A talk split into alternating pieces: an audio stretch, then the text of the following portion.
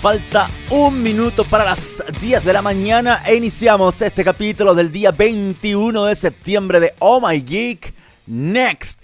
Hoy, justo en el Día del Trabajador Radial, no sé si Victoria Walsh hizo algún comentario respecto a esto, pero ustedes saben que los días 21 de septiembre es el Día del Trabajador Radial en nuestro país, en nuestro país. Ojo, así que un saludo grande para todos los que hacen posible TX Plus, por supuesto, partiendo por el señor Gabriel Cedre, que siempre está en los controles apoyándonos, a la señora Andrea Torres, que es nuestra productora general y que eh, claramente mantiene al orden los contenidos editoriales de, esta, de este medio de comunicación. Por supuesto, Marquito, lamentablemente tengo que saludar al dueño de esta empresa que no, no sé si se merece algún saludo en particular, pero también dentro de todos los que están ahí en la oficina. ¿Está todo esto ahí el señor Sala, no? Ni siquiera ha llegado en el mismo día el trabajador radial a saludar a todos ahí sus esclavos. Pero bueno, no hay nada que decir porque... Em, solamente recordarles que este día originalmente, no sé si ustedes sabían, pero antes, hace mucho tiempo, el Día del Trabajador Radial en Chile, la idea era que el trabajador radial no trabajara. y todas las radios se unían y hacían una transmisión conjunta y todos los demás carreteaban, pues hacían fiestas o cosas así, pero ustedes saben que los tiempos cambian y ya esa cosa no es así, pero estamos acá celebrando obviamente eh, esta celebración que originalmente se instituyó en el año 1942 por el presidente Juan Antonio Río, no por el músico, sino por el presidente Juan Antonio Río, que eligió esta fecha para originalmente celebrar el Día de la Radio y que después fue retomada en el 91 por Patricio Elwin y, y ahora se celebra el Día del Trabajador Radial no separa las transmisiones como les mencioné, ni para hacer una sola transmisión única para que el resto nosotros pudiéramos disfrutar, pero sí se recuerda con mucho cariño y el abrazo muy grande para todos los que logran TX Plus que esté al día constantemente informándolos de ciencia, tecnología, entretención, música, rock principalmente. Pero mm, nada, un abrazo grande para todos mis queridos colegas radiales. Dicho eso, em, hoy vamos a tener un día dedicado a la ciberseguridad si se dieron cuenta, también hay nuevo fondo en esto eh, que ahora es animado. No sé si marea mucho. Ahí vamos a ver si es que realmente me gusta porque, aunque ustedes no lo crean, este programa hace 30 minutos atrás no iba a salir al aire porque se había cortado la luz acá en mi casa y simplemente no tenía electricidad. Y la idea mía era probar todos estos fondos nuevos porque tengo varios. Y dije, ya me voy a dedicar el miércoles temprano a probar todos los fondos. Cuento corto, corte directo no había electricidad en mi casa. Así que, y volvió recién. Sinceramente, eh, iba a ser muy simbólico que en el Día del Trabajador Radial no hubiese podido hacer radio porque no había electricidad. Gracias a él. Un abrazo muy grande a ustedes que siempre me, llevan al extremo y a pasarlo mal y que, em, nada, tenga estas sensaciones de, querer destruir todo en algún momento. Pero aún así, eh, vamos a estar revisando distintas cositas, no solamente con el fondo animado nuevo que le estoy mencionando, sino con cuestiones relacionadas a ciberseguridad, porque hoy vamos a tener un invitado de lujo eh, y vamos a estar, por supuesto, hablando de eh, ciberseguridad y va a estar muy entretenido más adelante. Son invitados de la empresa Sonda, no les quiero adelantar mucho, ni, ni siquiera el contexto de lo que vamos a hablar, pero em, gran parte de el primer, o sea, antes de comenzar la entrevista, antes de que nos vayamos a una canción y, después pasemos al invitado, vamos a hablar de cibercrimen, vamos a hablar de ciberseguridad, porque en solamente una semana pasaron tres cosas súper, súper interesantes respecto a ciberseguridad. Y quiero comenzar rápidamente con la número uno, que es con Uber. Ustedes la ven ahí, la marca, la empresa, la foto con, con Ubercillo ahí, para que eh, vámonos poniéndonos a tono de lo que ocurrió, porque supuestamente un hacker que solamente tiene 18 años robó eh, o hizo uno de las violaciones de datos más confidenciales de Uber en su historia. Un hacker de 18 años y es algo que se está investigando en la actualidad, pero fue publicado por el New York Times terminando la semana pasada. Mientras todos estamos preparando para, para celebrar el 18 eh, el New York Times saca este bombazo donde se habla que solamente un cabro chico, un adolescente de 18 años, pudo tener acceso a las cuentas de eh, Amazon Web Service de Uber y al Google Cloud y así eh, en poder encontrarse con datos financieros y otra información comercial frágil de la compañía que habría obtenido. Y entonces este pirata informático publicó capturas de pantalla respecto a esta situación. De hecho, en Twitter todavía hay, un hilo completo con información respecto a, lo que se habría eh, obtenido. No, no, voy a entrar en detalles porque son pantallazos súper genéricos igual, pero sí está dentro de la informa dentro de las plataformas de Uber. Por ejemplo, el Slack eh, de Uber, donde hay información respecto a no sé, datos de, contenedores, operaciones, eh, hay información de Uber Global. Em, hay harto datos ahí dando vuelta que está dentro del Slack y que pudo tener información esta persona. Hay sumarios completos de eh, acceso y administración de Amazon Web Service de Uber con permisos de administrador que él mismo se estaba otorgando y sacó pantallazos de todo esto y lo fue publicando en Twitter, cosa que ni siquiera se ha bajado, porque tampoco no, siendo súper sincero, no hay, no, no, hay publicado... Eh, un dato frágil, una contraseña, un correo electrónico, un teléfono. Hay información financiera incluso dentro de todos los es un hilo bastante interesante que está publicado, como les dije, finalizando la semana pasada. Específicamente, este tweet fue publicado em, el jueves 15 de septiembre y el viernes empezó este eco respecto a esta situación que primero eh, capturó obviamente el, New York Times y que también el Washington Post y gran parte de los medios principales de Estados Unidos empezaron a hacer eco de esta situación. Porque ¿Saben cómo habría obtenido la información este hacker? No es que, oh, eh, vulneré Amazon Web Service, ah, vulneré las plataformas de Uber. Este chico supuestamente em, se hizo pasar por parte del equipo de TI. Y así obtuvo una contraseña de un empleado a través de un mensaje de texto. O sea, los mismos protocolos para recuperar contraseñas dentro de los empleados de Uber son frágiles para que alguien haya podido realizar esta secuencia de acciones solicitando acceso como si fuese un empleado. Entonces a la larga fue mm, entre broma y broma, le resultó y pudo tener acceso la administración a las plataformas internas, a los backends de Uber para tener, o sea, para robar y realizar un ataque de compromiso todas las plataformas. En realidad yo creo que pudo haber sido mucho peor, pero a la larga fue, mm, eh, fue más como de ataque de niño, porque incluso dentro de, de de, toda la información que, los propios empleados de Uber podían ver, había en las webs internas de la plataforma, habían penes dibujados.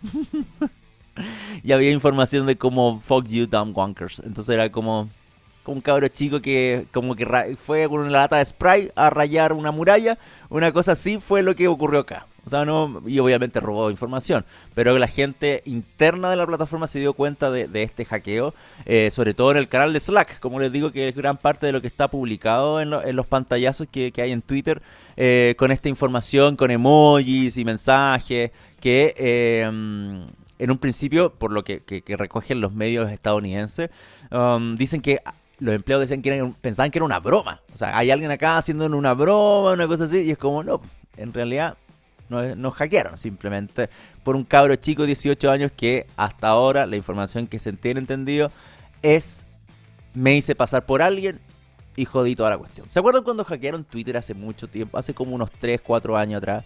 Y que a la larga era un empleado también de Twitter que se iba a ir de la empresa y como última gracia decidió dejar la escoba y empezar a borrar cuentas. No sé si se acuerdan de eso que pasó hace un par de años atrás. Ese es el poder que un empleado puede tener y a la larga, aquí también se demuestra lo que les mencionaba hace un ratito, los mismos protocolos que las empresas tienen para obtener información eh, de, de, los empleados que están. O sea, claramente debe existir una, una en recursos humanos, me imagino, una, un nivel de confidencialidad respecto a la información de cada empleado. Pero como alguien, como un cabro chico de 18 años, pudo pasarse por un empleado, porque la larga tiene que haber dicho, eh, tiene que haber entregado probablemente datos de eh, esto no se sabe, no, no es parte. Esto, acuérdense que todavía está en investigación esto.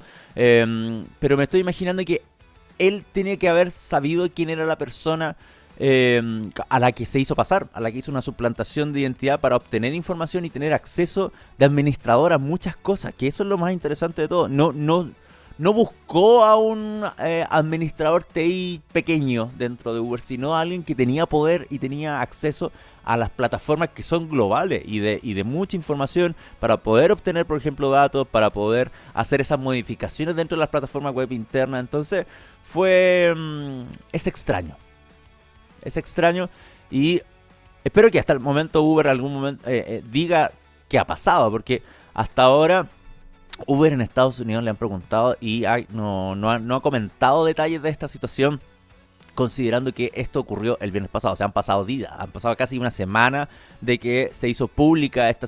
Mañana, básicamente, mañana es el cuando se cumple una semana de la, de la publicación de estos tweets. Entonces, em, solamente respondieron que están analizando eh, un incidente de seguridad cibernética y que eh, estaban en contacto con las fuerzas del orden. Una típica respuesta... Em, una típica respuesta muy de control de daño de libro. No, no hay nada espectacular con esto. Eh, aún así, más allá del, ataque de ransomware que tuvo Uber el 2016 con información de usuarios comprometida, em, de hecho 57 millones de usuarios, eso fue el 2016, se supone que eh, en esta ocasión no habría estado eh, relacionado con la gente, sino directamente con las plataformas internas de la plataforma, y eso es lo que se estaría investigando. Pero si el modo operandi fue ese, que me hice pasar por alguien de TI y obtuve todas sus credenciales y accedí simplemente. Ay, ay, ay, Uber. Eso es lo único que te quiero decir. Bueno, pasando a em, el segundo tema que tengo con em, ciberseguridad, antes de irnos a la primera canción, es... Sí, Holiday Inn. Aunque ustedes no lo creen, Holiday Inn. Em, no sé si conocen la cadena de hoteles. De hecho, puse la foto del Holiday Inn que está. Ah, o que no sé, no sé si todavía existe. Supone que sí. El que está fuera del aeropuerto. Cuando uno sale el hotel que está saliendo del aeropuerto acá en Santiago, es el Holiday Inn. Em, la cosa es que la cadena hotelera fue hackeada, pero de la forma más estúpida del mundo, la forma más idiota del mundo, em, porque habrían tratado de realizar un ransomware, un, grupo de hackers, y no, eh, y no obtuvieron información, no tuvieron resultados positivos, y, en, como no resultó el ataque de ransomware inicialmente para pedir algún rescate por información, entraron eh, a borrar datos simplemente. Y subieron un, hackeo ya de venganza simplemente porque el ransomware no, no funcionó. Pero eh, la clave, una de las claves de acceso que tenían las, que usaban, por ejemplo, al acceso a las bases de datos de la empresa, de toda la, de toda la cadena, era QWERTY 1234. O sea, básicamente agarraron el teclado, así, escribieron QWERTY, Q, W, E, R, T, Y, 1, 2, 3, 4. Esa era la clave. Ah, no tengo nada que decir con eso. Em, bueno, esto fue también publicado por distintos medios que tuvieron acceso a conversar o, a información respecto a esta situación. En el caso de la BBC News fue la que eh, accedieron, la que pudo tener información como de cómo los atacantes accedieron a la base de datos de la empresa con esta clave QWERTY 1234. Y aquí quiero llegar a lo de Uber ya es una cosa y esto ya es ridículo. O sea, es una empresa, es, es una de las contraseñas, las bases de datos de tu empresa y es esa la clave. A mí me molesta mucho este tipo de situaciones. Em, nosotros bueno, no sé si ustedes saben, pero más allá de Oh My Geek, eh, nosotros tenemos una productora donde desarrollamos web y desarrollamos otro tipo de productos y lo que más jodemos a nuestros clientes es este tipo de cuestiones. O sea, olvídense de las contraseñas, cámbienlas constantemente, preocúpense, la verificación de dos pasos para todo, plataforma de servidores y cosas así. El nivel de acceso es así, tiene que ser reducido. No todo el mundo puede tener, puede ver exactamente lo que ve un administrador. Son cosas básicas a la larga y, y me impresiona que Em, una firma británica como Holiday Inn que opera más de 6.000 hoteles en todo el planeta, que incluyendo al Holiday Inn propio, el Crown Plaza, que acá aquí en Chile hay Holiday Inn y Crown Plaza, em, pudo, pudo llegar a, esta situación. Bueno, lo que dice la BBC News, que eh, se conectó, se, se, conversó con los atacantes a través de Telegram. Eh, ellos reconocieron que son TP, y dijeron que son una pareja de hackers de Vietnam que eh, habían hackeado los hoteles por diversión, pero todo indicando que era esta venganza que les mencionaba eh, por simplemente no haberles resultado en un principio el ransomware que querían hacer pidiendo rescate. Entonces dijeron, ok, no nos fue bien con el ransomware, vamos a entrar a la mala, vamos a borrar todo lo que pillemos. Y eso fue prácticamente lo que ocurrió. ¿Cómo entraron a la red interna de la cadena de hoteles, de más de 6.000 hoteles, mediante ingeniería social? Otra vez engañando a un empleado para que, eh, en este caso, no haciéndose pasar por alguien, no fue suplantación de identidad, sino fue para que descargara un malware a través de un archivo adjunto en un email. Normalmente el método más tradicional para hacer ransomware. Entonces probablemente dijeron, ok, primero hagamos un ransomware. Eh, bloqueamos los sistemas, pidamos rescate, la cosa que sea típico del ransomware. No le resultó, lo pudieron probablemente eh, eh, obviar. Pero dijeron, ok, por venganza mandemos otro correo con otro tipo de malware para poder tener acceso a un computador y así entrar directamente, no a bloquear dispositivos, sino a borrar lo que pillemos. Y eso fue lo que ocurrió. Pero, como les digo, una de las claves de las bases de datos era QWERTY 1234. Impresionante, impresionante. Bueno, y el último hackeo, necesito hablar de Grand Theft Auto GTA 6. Porque es probablemente la filtración más grande que ha ocurrido en la industria de los videojuegos hasta el día de hoy. Yo me acuerdo de haber visto esta situación y, claro, había mucha gente, habían dudas porque cuando se empezó a filtrar eh, la semana pasada respecto a, a, lo que iba a ser el GTA 6, que era un proyecto muy bajo llave y que empezaron a aparecer videos incluso, y lo divertido es que gente decía, oye, esto parece... Como un demo o algo muy inicial, claro, porque ese es el proceso de cualquier videojuego, como bien, bienvenido al mundo real de cómo se hacen los títulos. Pero eh, fue muy divertido porque claramente la gente se confundió y decía, esto es real, esto está ocurriendo porque se ve raro, porque claramente era un proyecto, es un proyecto en desarrollo, pero finalmente se confirmó que la gran filtración que ocurrió en estos días respecto a GTA 6, Rockstar dijo, sí, es real, es real. Ahora, ¿qué tanto les va a afectar a ellos? Porque por ejemplo, estaba leyendo en Twitter analistas eh, de videojuegos gringos que tenían un punto. ¿Cuántas empresas que de videojuegos que han sufrido, por ejemplo, Sony en, su historia, eh, o cualquier otro título que grande, no me refiero a títulos chicos, sino grandes, donde se genera un hype muy grande, se hayan filtrado demasiadas cosas, les ha afectado después en el videojuego. Son muy pocas en realidad. Son muy pocas las que eh, originalmente uno puede decir, ¿Sabéis que fue una filtración tan grande y después esa filtración arruinó mi lanzamiento? Meses, años después, no sé, el tiempo que, exista para el roadmap del desarrollo como, si, como tal. Em, pero en esta situación yo tampoco no veo que le afecte. GTA es una marca. Es un videojuego tan posicionado que una filtración como esa sí puede mostrarnos una cantidad de fallas dentro de los protocolos de seguridad para conservar una, información comercial o de un desarrollo de un videojuego, porque el, robo fue súper grande. O sea, habían más de 90 videos mostrando de cómo era el gameplay y todas las acciones. Entonces fue eh, raro. Aún así, Rockstar, como les digo, cuando, cuando este fin de semana confirmó el, la, filtración que era real y todo, y que el las imágenes eran súper iniciales al desarrollo, ni siquiera eran las actuales que estaban en el proceso y también obviamente sin complementar.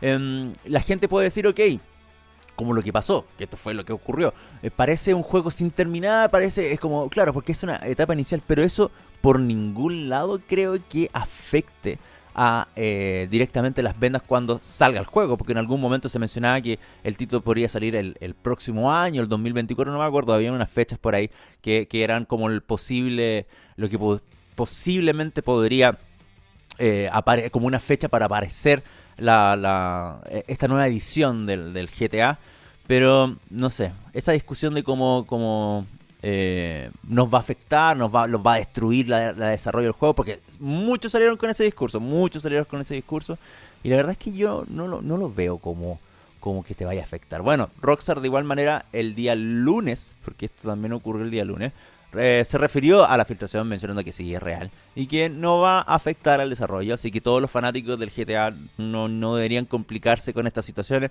Gran parte de los videos ya ni siquiera existen en YouTube porque están, eh, bueno, lo eliminaron básicamente súper rápido, pero cada vez que se volvían a subir están siendo eliminados completamente, así que el algoritmo está trabajando ahí al, máximo para no replicar la información que fue filtrada. Eh, en el caso de los videos, en el caso de la fotografía, eso va a ser claramente más difícil eh, erradicar en internet, sobre todo porque uno puede subirlo en cualquier servidor una imagen y va a quedar ahí simplemente. Yo podría subirlo a la web de omygeek.net y dejarlo ahí y que después yo comparto la pura URL y sigue la foto. Los videos son más particulares porque cuando se suben a plataformas populares claramente terminan abajo. Bueno, ¿qué dijo Roxanne en este comunicado?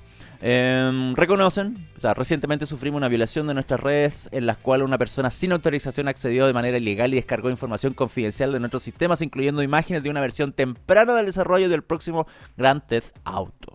En este momento no anticipamos ningún tipo de interrupción a nuestros juegos y servicios online y ningún efecto a largo plazo en el desarrollo de nuestros proyectos actuales. Estamos extremadamente decepcionados porque se hayan eh, compartido perdón, con ustedes detalles de nuestro próximo juego de este modo. Nuestro trabajo el próximo, em, en el próximo Grand Theft Auto continuará como están nuestros planes mientras seguimos comprometidos en entregar una experiencia a ustedes, los jugadores, que exceda las expectativas. Ofreceremos actualizaciones para todos pronto y por supuesto les presentamos de manera correcta el juego cuando esté listo. Queremos agradecer a todos por su apoyo a situación. Tan simple como eso. Yo creo que em, em, es una respuesta, como lo de Uber y todo, políticamente correcta. Es lo que hay que hacer en un control. Creo que lo mejor es reconocer claramente que esto es real, pero también dando la información de lo que realmente es lo que la gente tenga para no generar una, un sentimiento de frustración o decepción de lo que se está viendo considerando que son imágenes de desarrollo son imágenes de desarrollo, pero tampoco no podemos exigir que la gente entienda que es una imagen de desarrollo, un pre-render, un millón de, situaciones que uno puede llegar a decir, oye, el juego que se ve mal. Pero no es así.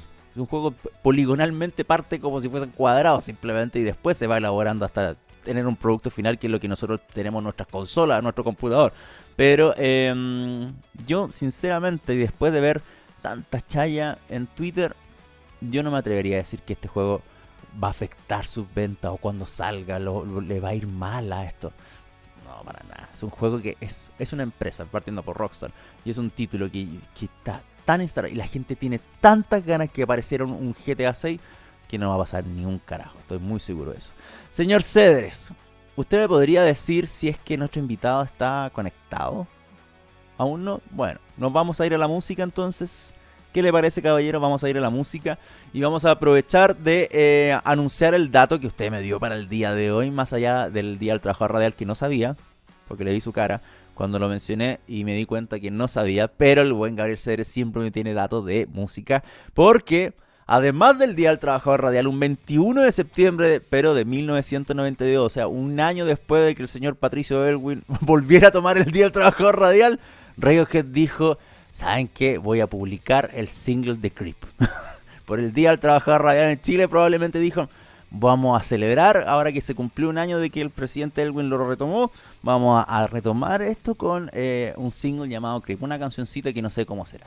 Pero a ver cómo nos resulta este temita. No, el sencillo eh, de, de Radiohead fue publicado en día como hoy en 1992 y que ustedes saben que apareció en el álbum de estudio debut en el Paulo Honey del de, 93, pero Creep em, es parte de los singles de este disco y que según la información que me da el buen Cedre, esto yo no lo sabía, em, inicialmente Creep no fue eh, un éxito, pero fue más allá después de la, la, reedición que tuvo para el álbum de 1993 que Creep agarró vuelo y se transformó en uno de los himnos que representan a esta banda británica. Así que el primer temazo que vamos a escuchar en el día de hoy en nuestro capítulo del Express con fondo animado es Radiohead, Creep. Vamos y volvemos. Ahí pasaba Radiohead con Creep.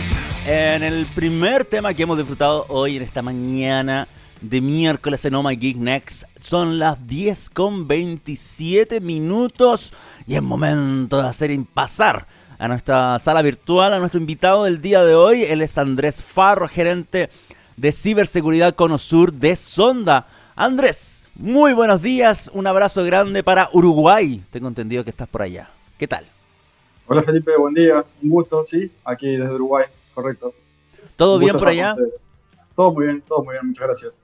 ¿Tienes más solcito que acá porque hace un frío del demonio acá en la capital aún no, no se ha ido el invierno? No, está frío también, está frío. La, ah, primavera no quiere, no quiere llegar. No quiere, sí, no quiere aparecer. Es impresionante. Uno estuvo en fiestas patrias acá en Chile la semana pasada y congelado.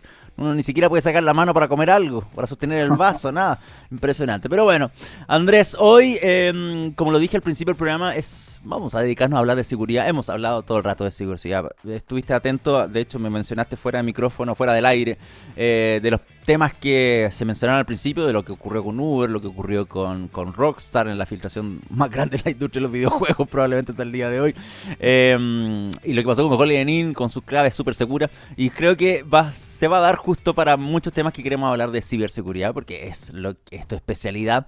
Eh, considerando todo lo que está ocurriendo hoy como... Em, tema de la pandemia, la transformación digital, estas eh, oportunidades que se abren para muchas empresas, para muchos, em, para muchas compañías que empezaron a decir, ok, es dar, es dar este pasito más allá en lo digital, pero obviamente quedándonos atrás en muchas cosas que no se contemplan y que derechamente tienen que ver con la protección, con la ciberseguridad que está dentro de las organizaciones. ¿Cómo han visto ustedes, cómo has visto tú esta, este pasito hacia aventurarnos hacia lo digital? Entre, me refiero específicamente en la empresa, pero también con este con esta oreja que te está molestando de cómo no te estás preocupando lo suficiente de ciberseguridad. no sé si te has dado cuenta de eso últimamente. Bueno, sí, sin duda. Eh, a ver, la, transformación digital es algo de lo que se habla mucho hoy en día, mm. este, y, digamos, se habla de, cómo eso permite incrementar la productividad de las empresas y de cómo a través de la aplicación de, distintas tecnologías como inteligencia artificial, automatización, realidad aumentada, etcétera, se puede de cierta forma brindar más valor a los clientes de las empresas sin embargo, yo creo que más que eso, eh, esto cambia la forma en la que las empresas hoy en día hacen negocios y, no deja de ser más que una, constante adaptación a la forma en la que las empresas hacen los negocios. Entonces, hay, empresas que eh, nacen digitales, como hoy, hoy comentabas el caso de Uber, es una, empresa que nace digital, lo mismo con, con, con Amazon, con Airbnb, etcétera son empresas que ya, nacen en este mundo y hay otras que se van adaptando y que necesitan adaptarse porque si no, no van perdiendo mercado, digamos. Este es el caso de eh, cadenas de retail, de cadenas de, como Netflix, eh, cadenas de, no sé, distintos tipos de, empresas que necesitan ayornarse e ir integrando nuevas tecnologías. El tema es que, como decías vos, la transformación digital necesita ser protegida. Si, las empresas se transforman e integran nuevas tecnologías, pero no consideran la ciberseguridad, realmente están, están en un problema y muchas veces no son conscientes de los riesgos a los que están expuestos y de cómo eh, la materialización de esos riesgos puede tener un impacto muy grande. Claro, y, lo peor de todo es que, em, mira, me voy a colgar de un estudio que me ha estado mandando últimamente Karpesky, donde eh, en un estudio de ellos que se llama Huellas Digitales y Relación con las Empresas, de las personas en las empresas, habla que en Chile eh, dos de cada tres empresas no ofrece capacitación de ciberseguridad a sus empleados. Entonces, estamos frente a una cuestión que yo pensé que era menos en todo. Yo, súper sinceramente, yo creía que era mucho menos, pero dos de tres Em, simplemente no ofrece capacitación de seguridad a sus empleados y eso muestra una realidad de cómo se han dado las cosas, sobre todo desde la pandemia en adelante, que pasamos a un modo digital donde gran parte de eh, empleados que estaban con un computador de la oficina, que estaba controlado por un TI, por ejemplo, pasaron a usar el computador de la casa y a estar colgándose a software o a plataformas que originalmente no estaban pensadas eh, a nivel de seguridad, me refiero a estar conectadas remotamente. Pasaron en hospitales, pasaron en bancos, o sea, no sé si te acuerdas del ransomware acá en Chile, si estuviste atento a eso, ransomware del Banco Estado,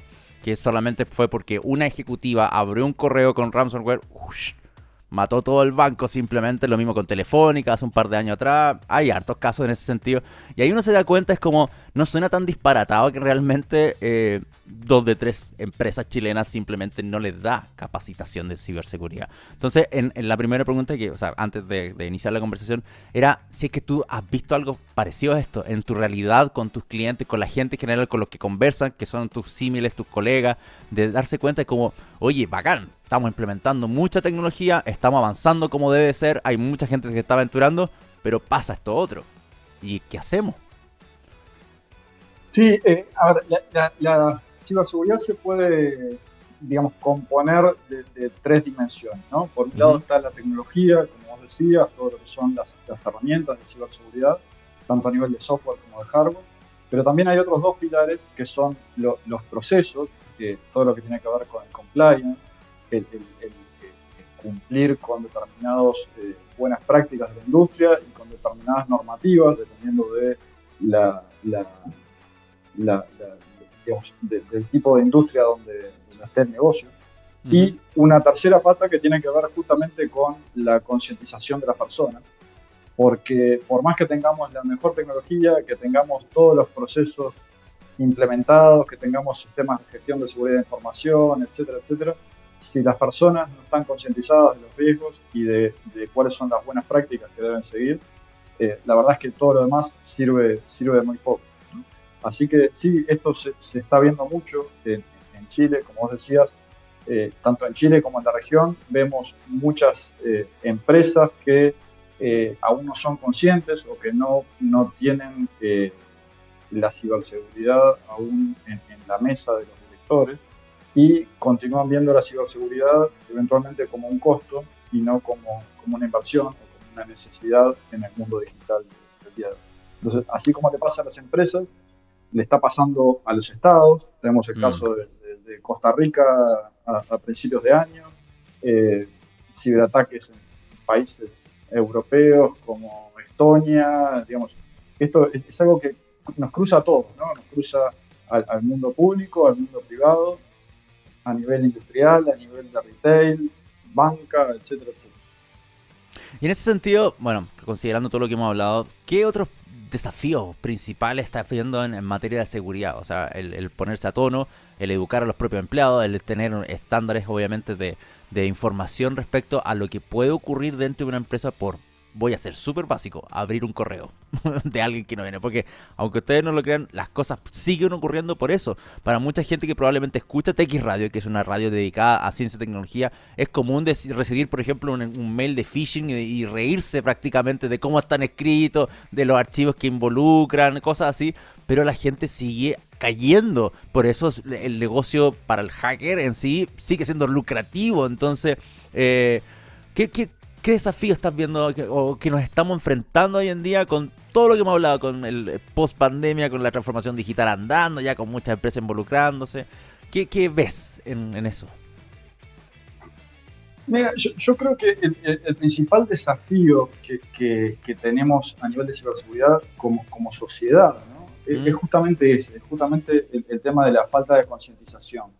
Y, es una falta de concientización que, como decía recién, se da a distintos niveles, ¿no? O sea, a, nivel de las personas con, su información personal, a nivel de las personas con la información de las empresas en las que trabajan, pero también a nivel de las empresas que desde, desde los directorios vean la, la, ciberseguridad como una necesidad y por supuesto a nivel de los gobiernos que también eh, deben ser conscientes o más conscientes de la necesidad de proteger las infraestructuras críticas de, los estados, la necesidad de, proteger la información de los ciudadanos, etcétera, etcétera. Así que yo creo que la, concientización es, sin duda uno de los principales desafíos que tenemos, ya que, como decías hoy, los, cibercriminales tienen, tienen muchos incentivos eh, y uno por ahí piensa que nunca va a caer en una trampa o que nunca le va a tocar.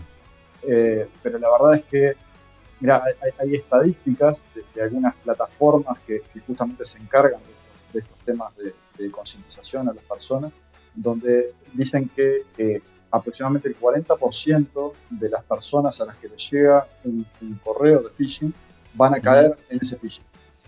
Eso es cuando las personas aún no tienen ningún tipo de, concientización. Y una vez que eh, la concientización avanza y aproximadamente en un periodo de un año, ese promedio del 40% en una, en una empresa que pasa por estas capacitaciones, por estas iniciativas de, concientización, ese se reduce aproximadamente al 5%. Oye, em, hablemos de ransomware, porque justamente antes de, que pudieras estar con nosotros participando, hablábamos del caso de Holy que a la larga fue eh, un ransomware fallido, pero después fue una venganza porque falló esa actitud de ransomware, porque claramente si queremos frenar, por ejemplo, em, e, este tipo de acciones, lo que menos hay que hacer en el caso del ransomware, por ejemplo, es pagar. Obviamente, darle en el gusto a quien te está eh, generando un ataque. Pero también eh, es interesante ver cómo la gente frente a estas situaciones, o la empresa, las instituciones frente a estas situaciones, em, no saben qué hacer, qué protocolos tener. Hay otros estudios, por ejemplo, que hablan que el 90% de las empresas que son víctimas de ransomware pagarían un rescate ransomware si vuelven a tener uno.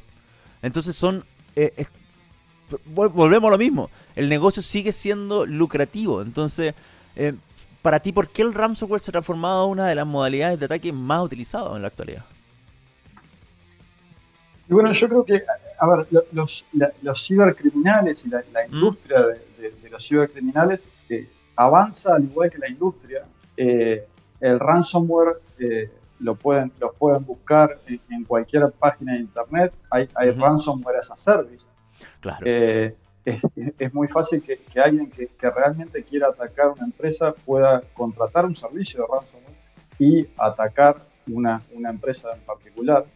Eh, digamos, yo creo que responde un poco a, la mejora que ha habido del concepto previo de ciberseguridad, que era la protección del perímetro, ¿no? O sea, poner, poner un firewall y que toda la red dentro de la organización esté segura y entonces yo de cierta forma confío en todo lo que está dentro de mi red y no confío en lo que está afuera.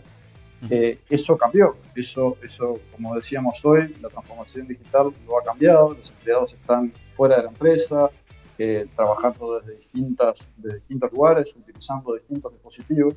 Entonces, eh, sin duda es, es, una forma el ransomware de evadir todos estos controles de, de protección del perímetro y por, por tácticas bastante simples, como decías vos, un correo, un, USB que esté infectado, un, link en una página al que hacemos que, el usuario acceda. Bueno, le permite a los atacantes poner estos ransomware en, en, la red. Y no solo eso, sino que va evolucionando, porque hasta hace un tiempo lo que hacían era encriptar la información y no permitirle a, la empresa acceder a esa información y pedirle un, un, rescate por eso. Ahora exigen aparte, eh, aparte de, ese rescate y aparte de no acceso a información, les dicen que van a publicar su información en Internet, por ejemplo, lo cual genera un impacto en, la imagen de la empresa muy grande. Y por lo tanto, eh, digamos, es eso, ¿no? Es, es, un, es un negocio muy lucrativo para los atacantes y una forma rápida de acceder a una, una, forma de, atacar. Claro, o sea, a la larga, más allá de encriptarte la información y pedirte un rescate por ella, existe el peligro doble de que si no me pagas, igual lo voy a publicar. Entonces hay distintas formas de cómo se presiona a la larga para pagar el rescate y en sí. Por eso también el ransomware eh, es complejo de llevar para una empresa, sobre todo para una empresa que no tiene grandes recursos o no tiene grandes equipos de TI como para poder entrar en detalle a lo que está ocurriendo realmente y entender un poquito para dónde va la situación y terminan pagando. O sea, por eso también la, el dato que te menciono de, este otro estudio, del el 90% volvería a pagar si es que vuelven a ser atacados por ransomware, es habla mal de la situación, ¿no? es simplemente habla mal de la situación. Bueno, em, lo que también mencionábamos al principio del programa eran lo de Twitter, de, o sea, perdón, lo de Twitter, me confundí lo de Uber, que eh, supuestamente un adolescente de 18 años se habría pasado, o sea, eh, su plantación de identidad a un, a un ETI de la empresa para obtener información y así entrar al Slack y, a todos los servicios de Amazon Web Service que tiene subcontratado Uber para sus propias plataformas internas. Y, y es interesante de cómo se accede a esto remotamente, a estas situaciones. Y yo sé que ustedes también hablan mucho de estrategias de Zero Trust, de son estas implementaciones de modelos de seguridad en la red que es simplemente cualquier cosa fuera de una organización no va a tener acceso. Y en ese sentido me gustaría que tú nos explicaras qué significa realmente y cómo aportan las estrategias de Zero Trust. Eh, a ver, eh, Zero Trust es, un, concepto, digamos, que como el nombre lo dice, intenta eliminar el, concepto de confianza en, la arquitectura de una organización. Eh, la, premisa de, Zero Trust, este, de, esta arquitectura, es justamente desconfiar de todo. Y, vuelvo al, punto de que proteger el perímetro ya, no es suficiente. O sea, proteger mm. con firewalls y que mi red esté, esté aislada ya no es suficiente, sino que se, dice ahora que, el perímetro es la identidad del usuario. Claro. Entonces, Zero Trust lo que, lo, que, lo que muestra es, a través de una serie de principios, eh, cómo hacer para que la organización desconfíe de todo y esté permanentemente evaluando cuál es su postura de ciberseguridad y esté permanentemente validando que los, las personas o las aplicaciones que intentan acceder a información sean efectivamente quienes dicen ser. Y esto lo hacen eh, de distintas formas, digamos, hay, distintas metodologías y, no necesariamente tiene que ver con tecnologías puntuales, sino que son agnósticas a tecnologías, eh, donde si bien hay una serie de principios que hay que cumplir, hay distintos drivers, digamos, que uno puede eh, considerar para implementar una estrategia de Zero Trust. Entonces, eh, hay, hay, conceptos que tienen más que ver con la segmentación de la red a nivel físico. Hay otros drivers que tienen más que ver con lo que es el concepto de microsegmentación, el segmentar la red utilizando agentes en los servidores, agentes de software en los servidores. Eh, y, y, digamos, entonces hay otro que tiene que ver más con reforzar las medidas de gestión de identidad. uno no quiere decir que el otro no exista, sino que es el driver principal el que, que lleva adelante la estrategia y el resto de los principios se van, se van integrando. Claro, y esto necesariamente... Claro, y, tú lo ves que esto es algo que eh, aplica simplemente a empresas, a grandes empresas, o realmente una eh, puede implementar de cierta forma un nivel mayor o menor de Zero Trust dentro de su propia eh, plataforma. No, yo, creo que aplica a todo porque ya, te digo, hay una serie de principios básicos que, aplican a cualquier tipo de organización, ya sea de, distinta industria o de distintos tamaños, que tienen que ver con que, las, las, comunicaciones y, los accesos a los datos sean asegurados independientemente de dónde se accedan, ya sea de dentro de la red o de fuera de la red, que eh, cada vez que se accede a una, a una información se, valide esa sesión del usuario, digamos, y que no porque accedió una vez se le permita acceso nuevamente al, día siguiente, eh, que, las políticas, digamos, de, cómo se autentica el usuario no se base solo en, usuario y contraseña, sino que pueda haber eh, tecnologías como el doble factor de autenticación, que pueda haber eh, tecnología que haga un análisis de cuál es el comportamiento del usuario y en función de cuál es la, forma en la que utiliza la, información eh, asiduamente, bueno, validar que, por ejemplo, alguien de marketing no está accediendo a información de finanzas si nunca lo hizo.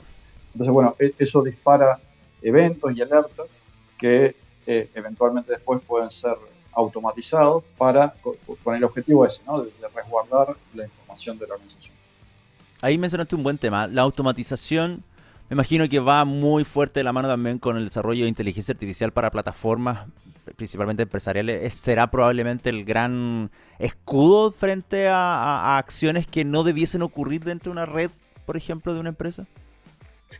Bueno, sí, la, automatización es algo que, viene con la industria de TI desde hace mucho tiempo eh, y, la ciberseguridad no, no escapa a eso. Entonces, siempre que sea posible es, deseable poder automatizar los pasos de, tanto de remediación como de eh, acceso a información, a, información pública sobre indicadores de compromiso, etcétera, porque de cierta forma reduce el tiempo que un analista de un, SOC eh, requiere para eh, evaluar si un evento se, transforma realmente en, un incidente. Claro. Entonces, sí, por supuesto que la, automatización siempre, es buena. Siempre es bueno también considerar que la automatización y las respuestas a, determinadas acciones es bueno que sea integrado en las empresas de forma gradual para que de cierta forma la empresa no, no se sienta confiada, digamos, de la respuesta que se va a dar de forma automática y que no aparezcan falsos positivos, etc. Claro, y en el caso de ustedes, como Sonda, ¿cómo han, trabajado en nuevas estrategias de ciberseguridad para sus clientes, las empresas, para que sean claramente más eficientes? Bueno, a ver, eh, Sonda es, un, gran proveedor de, servicios en, Latinoamérica. Bueno, recientemente abrimos operaciones en, Estados Unidos también. Y de nuevo, lo, que intenta Sonda es aportar su, experiencia, aportar un enfoque consultivo, eh, un enfoque agnóstico a, las marcas, digamos, y a través de la provisión de eh, capacidades a nivel de tecnología, a nivel de, eh, digamos, apoyándonos en, los principales frameworks de, la industria, apoyándonos en las normativas que dan, dan los requerimientos a lo que son sistemas de gestión de seguridad de información, por ejemplo, etcétera, y también eh, brindando esta concientización que hablábamos hoy para que las empresas sean conscientes de los riesgos a los que están expuestos. Intentamos hacer esto eh, a través de, de, assessment de ciberseguridad para que las empresas conozcan cuál es su postura actual de, de ciberseguridad, cuáles son las vulnerabilidades que tienen y cuáles son los pasos que deberían seguir eh, en, una especie de, de roadmap o de, plan director, digamos, para mejorar su, postura de seguridad. Solamente para complementar lo último que mencionaste, tú, tú como Andrés, ¿qué recomendaciones le darías a una empresa básicas respecto al tema de ciberseguridad? ¿Cuáles serían tus top 5, top 3 de recomendaciones así más simples para alguien que está involucrándose recién a aventurarse, por ejemplo, a mejorar sus plataformas digitales y todo, pero no tiene el conocimiento, no tiene la idea o muchas veces tienen miedo de hacerlo porque pasan todas estas cosas y es como no quiero que me ocurra a mí también. Sí, bueno, lo primero es que nos contacten. bueno, sí. que hablen, con nosotros. Lo primero es, eh, a ver, conocer, conocer cuál es la, postura de ciberseguridad es fundamental, conocer cuáles son las, las amenazas que existen y las vulnerabilidades que tiene la propia infraestructura, las personas que trabajan en la empresa y cuáles son los procesos o las, las, reglamentaciones que es, necesario cumplir. Así que saber dónde uno está parado es, es fundamental. Y, y, después a ver, respondiendo a tu pregunta, yo creo que hay una serie de servicios básicos que eh, toda empresa debería tener.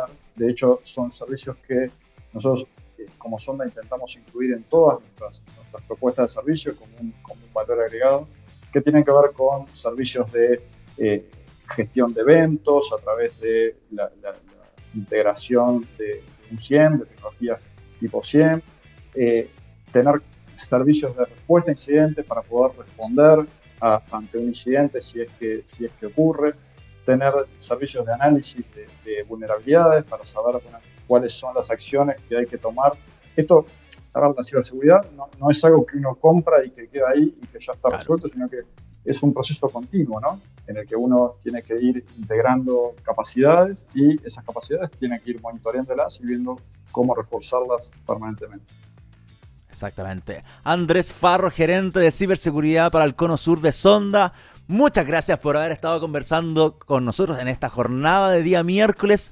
Lamentablemente el programa dura una hora y se nos está acabando, así que hubiésemos conversado más tiempo, por supuesto, porque el tema de ciberseguridad, ¿para qué estamos con cosas? Como tú mismo lo mencionas, va evolucionando, los cibercriminales se ponen a tono de lo que uno intenta ir reforzando, pero porque claramente la cosa le sigue funcionando. Entonces, lamentablemente es una cuestión que nos va a tener que acompañar hasta el fin de los tiempos de lo digital, así de simple. Pero gracias Andrés por estar con nosotros en esta jornada. Muchas gracias a ti, Felipe, un gusto haber estado con ustedes. Un abrazo grande para Uruguay. Y nosotros vamos a ir a la música, querido señor Cedres, porque ya no nos queda nada. Así que simplemente vamos a este corte musical de Sonic Youth con Cool Thing y volvemos para despedirnos, simplemente y cerrar el programa. Así que vamos y volvemos con lo último. Ahí pasaba Cool Thing con Sonic Youth.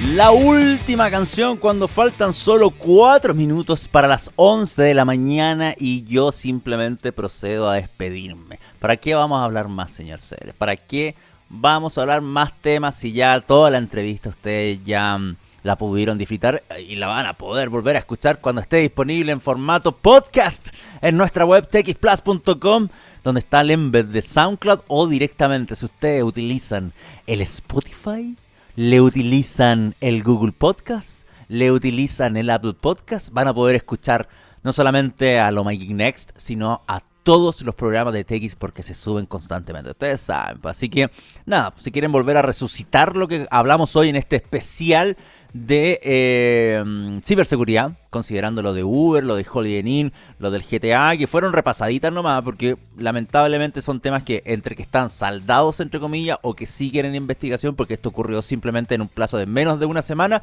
va a ser interesante, obviamente, em, observar qué carajo está ocurriendo en el mundo de la ciberseguridad, considerando todo lo que hemos hablado en el programa y sobre todo lo que mencionó nuestro invitado recién saliente, Andrés Farro, sobre cuáles son los desafíos, por qué el ransomware hoy está tan presente, em, qué tiene que ver el Zero Trust hoy en día, cómo se generan estas estrategias de ciberseguridad. Así que bien entretenido, bien complementadito y que este programa casi no sale al aire gracias al gentil auspicio de Nel. Así que un abrazo grande para nuestra empresa de electricidad que me mantuvo así, de no salir al aire. Yo casi, casi que me pongo el pijama de vuelta y me vuelvo a acostar. Pero en él lo impidió. me, dio la, ilusión y me lo volvió a impedir. Ya, vámonos señor Cedre. Acuérdense que más ratito, ahora a las 11 comienza Bendita Tech con mi colega Pacheco. Em, después viene, viene, se me olvidó el nombre, la comunidad de los datos con Jessica Matus, ¿cierto señor? ahí sí, a las once y media, de 11 a 12, de ahí se alarga Rockstars con el Rockstar León, de 12 a 1, para continuar más ratito con el Entrepreneur, o primero, no, el Entrepreneur va primero, sí señor, y finalizando con el plan D de 3 a 4. Así que para el Día del Trabajador Radial, justo, ustedes saben, cae en el mejor día de TX Plus. Porque, ¿quién quiere ver un martes el jueves al otro dueño de esta radio? ¿Para aquí. Mejor concéntrese en los días miércoles nomás. un abrazo grande. Que esté muy bien. Abrazo a la Andrea y a Cedres, que creo que son los únicos que están haciendo radio hoy en día ahí en TX. ¿Hay más gente en, esa oficina? ¿Sí?